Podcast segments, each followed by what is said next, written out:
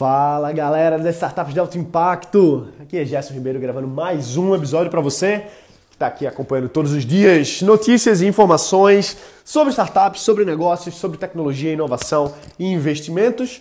Hoje é terça-feira e como você sabe, terça-feira é o dia que a gente fala sobre sócios, que a gente fala sobre equipe, que a gente fala sobre como organizar a sua estrutura da sua empresa do ponto de vista de capital humano. Então, bom, uma coisa que eu gostaria que alguém tivesse me falado quando eu estava começando, e eu vou contar uma história para você de como foi que, que eu perdi uma startup, que eu quebrei uma startup, que foi o Beer Up. E o Beer Up, ele teve, a gente teve vários problemas do ponto de vista do negócio em si. É, primeiro eu quero dizer que foi uma experiência incrível. Eu trabalhei com pessoas fantásticas. A equipe que a gente tinha era uma equipe muito, muito sinérgica. Pessoal, gente finíssima. Todas as pessoas que trabalharam com a gente eram pessoas extremamente competentes. Eu guardo todos eles no meu coração. Foi uma experiência única e pessoas maravilhosas de trabalhar.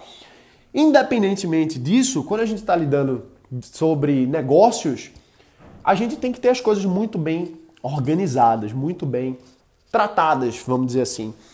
Porque independente de uma pessoa ser legal ou não, a gente tem que cumprir certos acordos, que são os nossos contratos, ou pelo menos o que a gente combina e que é essencial para o crescimento de uma empresa. Então, um dos, uma das coisas que aconteceu com a gente no Beer Up, e tem algumas coisas que eu não posso entrar em detalhes, porque a gente assinou um NDA, ou seja, um Non-Disclosure Agreement, que significa um contrato de confidencialidade. Isso quer dizer que tem alguns aspectos que eu não posso entrar em detalhes a respeito dessa empresa porque a gente assinou esse termo.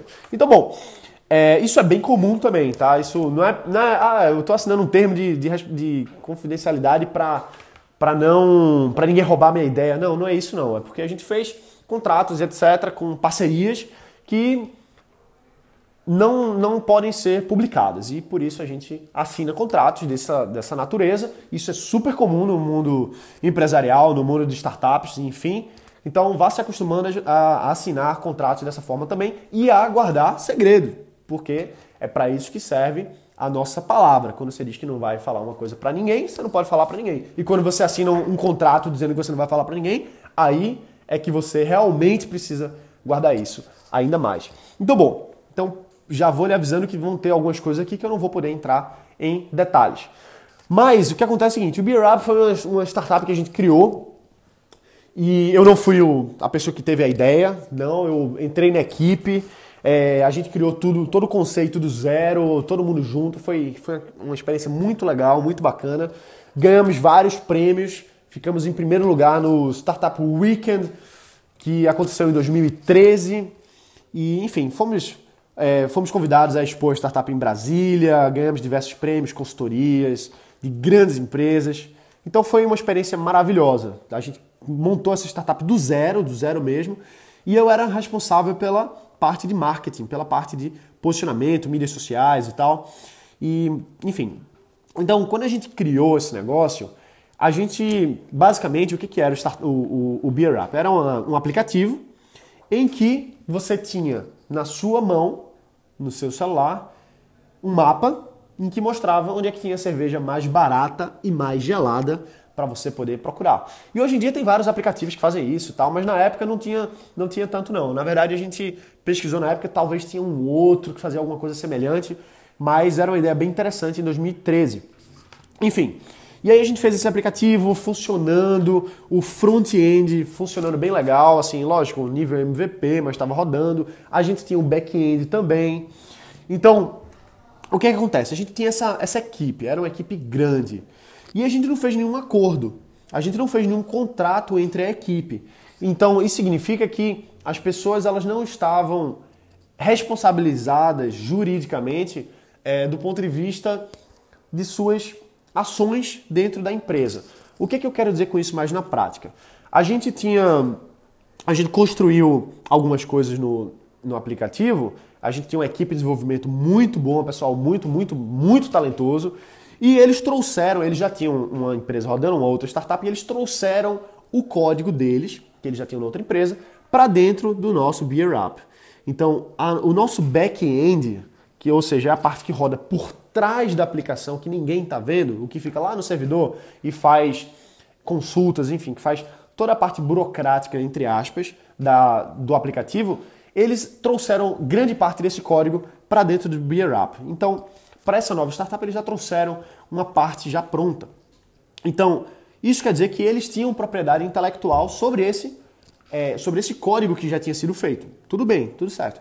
Só que quando você começa um novo negócio e alguém traz para dentro desse negócio a sua experiência profissional, traz é, recursos, seja dinheiro, seja trabalho, seja desenvolvimento de software, seja, enfim, todas essas coisas, aquela coisa que foi incorporada à nova empresa, ela deve ser da nova empresa e não individualmente da pessoa que trouxe.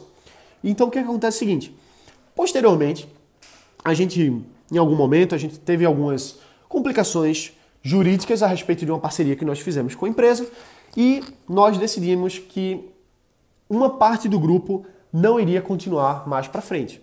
As pessoas, por opção própria, acharam que não queriam mais continuar no projeto. Então, é, o que acontece é que esses sócios, que eram sócios do Beer Up, eles disseram, olha, a gente não quer mais fazer parte, tá tudo ok, tá tudo aqui para vocês, só que a parte que a gente tinha entregue antes, a gente vai tirar também, porque a gente porque já era da nossa empresa.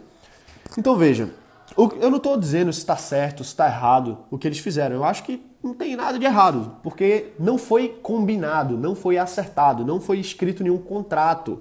Então o que acontece é que no momento que eles disseram, olha, a gente vai sair da, da equipe, o restante da equipe ficou sem aquele desenvolvimento do back-end que a gente já tinha pronto desde então. Então a gente acabou ficando sem essa, essa pecinha do quebra-cabeça da startup. Isso é ruim porque a gente teria que construir de novo, teria que arrumar outros desenvolvedores para fazer o mesmo trabalho que já tinha sido incorporado antes. Então, o que eu quero dizer aqui com isso?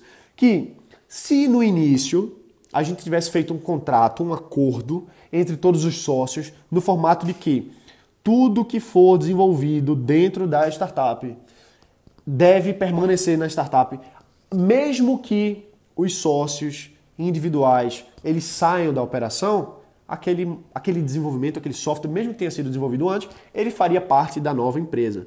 Então a gente teria poupado essa, essa perda que a gente teve por não ter acordado isso antes. Então, o que que isso traz para mim hoje? Pô, se eu for começar um negócio com alguém agora, eu vou deixar desde certo, desde o início, que olha, tudo que for desenvolvido dentro desse negócio é do negócio.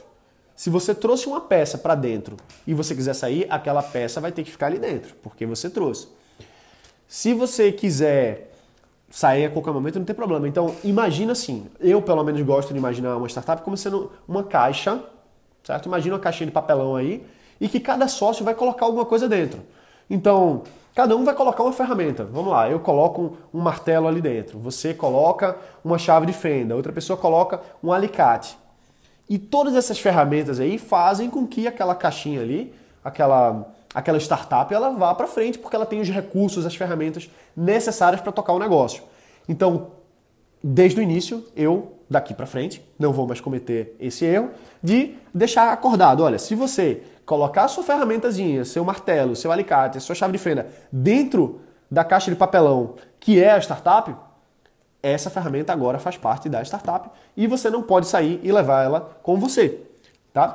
Então assim, isso tudo é uma questão de acordo, isso é uma questão de você alinhar isso com os sócios. Então, o que eu quero trazer para você, em nenhum momento aqui, é reclamar, por exemplo, que na, durante quando a gente estava fazendo o Beer Up aconteceu isso, o pessoal saiu. Não, nada a ver, nada a ver. O pessoal tinha todo o direito de sair e levar o código deles. Não tinha nenhuma, nenhum problema nisso, até porque foram eles que construíram e a gente não acordou que aquele código deveria pertencer agora à nova startup. Então, não tem nada de errado no que aconteceu aqui.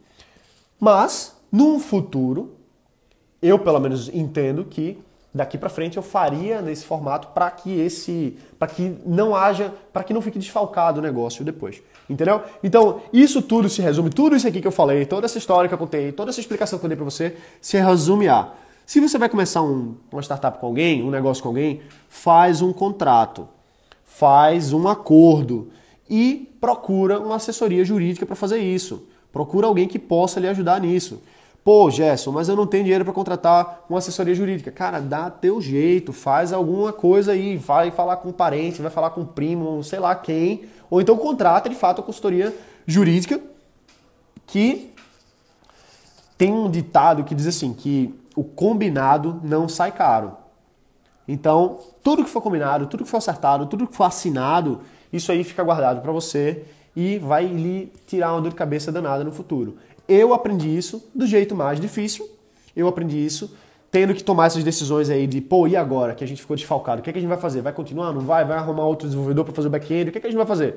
No final das contas, por esse e outros motivos, a gente acabou, pelo menos eu acabei chegando à conclusão de que aquele projeto para mim não faria mais sentido continuar, já que estava tão desfalcado em tantas frentes.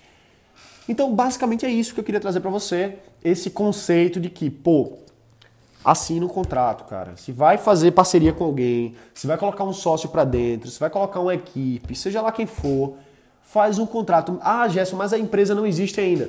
Procura um advogado que ele vai te orientar como fazer um acordo entre você, pessoa física, e outras pessoas que estejam tocando esse projeto com você. Entendeu? Então, é isso aí. Amanhã a gente está aqui de novo. Todos os dias estamos aqui no Startups de Alto Impacto, botando para quebrar. Isso aí, um abraço, a gente se vê amanhã e bota para quebrar. Valeu!